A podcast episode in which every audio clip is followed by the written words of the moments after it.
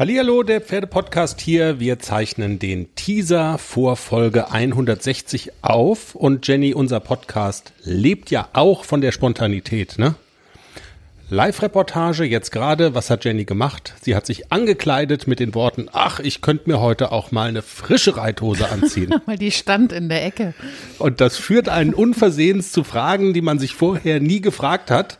Ähm, in welcher Taktung zieht sich eigentlich so ein Halbberufsreiter wie du, eine Halbberufsreiterin wie du, eine frische Reithose an?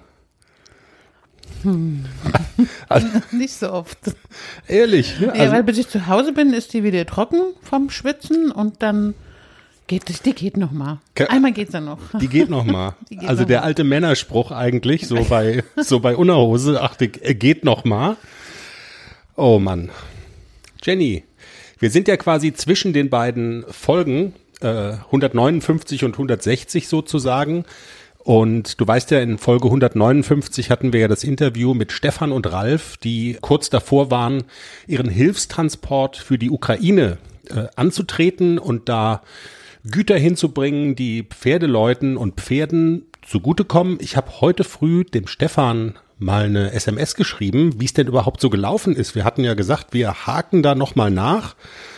Also das kurze Update. Ich habe gefragt, seid ihr gesund zurück? Hat alles so funktioniert? Und er schreibt, auf alle Fälle war eine echte Punktlandung, 18 Stunden hin, 4 Stunden ausladen, 16 Stunden zurück. Dienstag, 12 Uhr waren alle gesund wieder zu Hause. Wow. Ist doch super, oder? Ja, wow. Das ist total, total super. Voll gut. Was für eine Leistung. Wir hatten ja auch vereinbart, dass wir nochmal miteinander reden. Ich hatte eigentlich gehofft jetzt für die nächste Folge, aber ähm, Stefan äh, tut an diesem Wochenende äh, Berufsreiter Dinge, also Dinge, die Berufsreiter so tun. Irgendwo in Norddeutschland ist er unterwegs. Er sagt, nächste Woche können wir gerne nochmal quatschen. Na denn, Stichwort, und wir sind bei einem wichtigen Stichwort, Berufsreiter. Hat bei dir in deinem Leben eigentlich jemals die Frage im Raum gestanden, dass du dein ja. Geld, ach, okay, mit Pferden verdienst. Ja. Ich habe es Gott sei Dank nicht gemacht. Ähm, das ist ja immer so ein bisschen der Traum, ach, immer reiten und nein, das ist, das ist ein Albtraum. Immer reiten ist, glaube ich, ein Albtraum, vor allem ähm, körperlich. Äh, also ist es unfassbar anstrengend, wenn man sich vorstellt, man reitet jeden Tag zehn Pferde und nicht, die sind nicht alle brav. Wenn man sich vorstellt, wie oft man im Dreck liegt, wenn man sich vorstellt, diese Pferde haben ja auch Menschen, die dazugehören.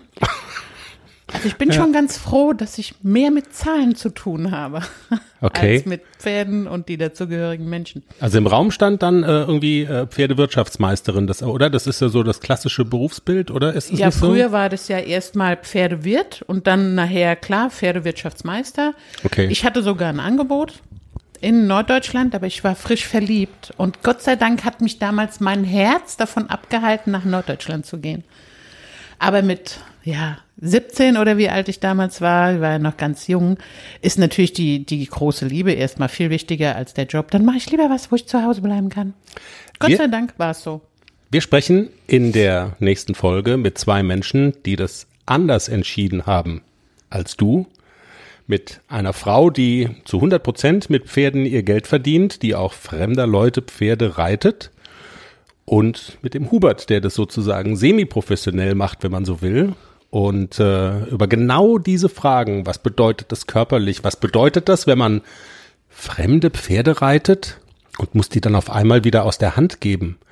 Was macht das dann emotional auch mit einem? Äh, wenn man vor allen Dingen vielleicht auch besser reitet, als die Besitzerinnen und Besitzer der Pferde das machen und man sieht dann, was die mit den Pferden veranstalten und was vielleicht nicht ganz so, was, was einem das Herz dann doch so ein bisschen belastet. Macht es was emotional mit einem? Also mit solchen Fragen beschäftigen wir uns am kommenden Montag in der Ausgabe. Und ich glaube, das wird sehr spannend, oder? Du, ich meine, dieses Interview, du hast nebendran gestanden. Das war schon. Na gut. Nadine hat übrigens noch was nachgeschickt. Mir ist noch was eingefallen. Kann ich das nochmal per Sprachnachricht? Hat sie gar nicht getan. Nadine, muss ja, du nochmal machen. Noch ist nicht Redaktionsschluss. Ja. Ich schreibe es ihr nochmal. Einschalten. Am Montag, Folge 160 des Pferdepodcasts. Überall, wo es Podcasts gibt. Tschüss. Tschüss.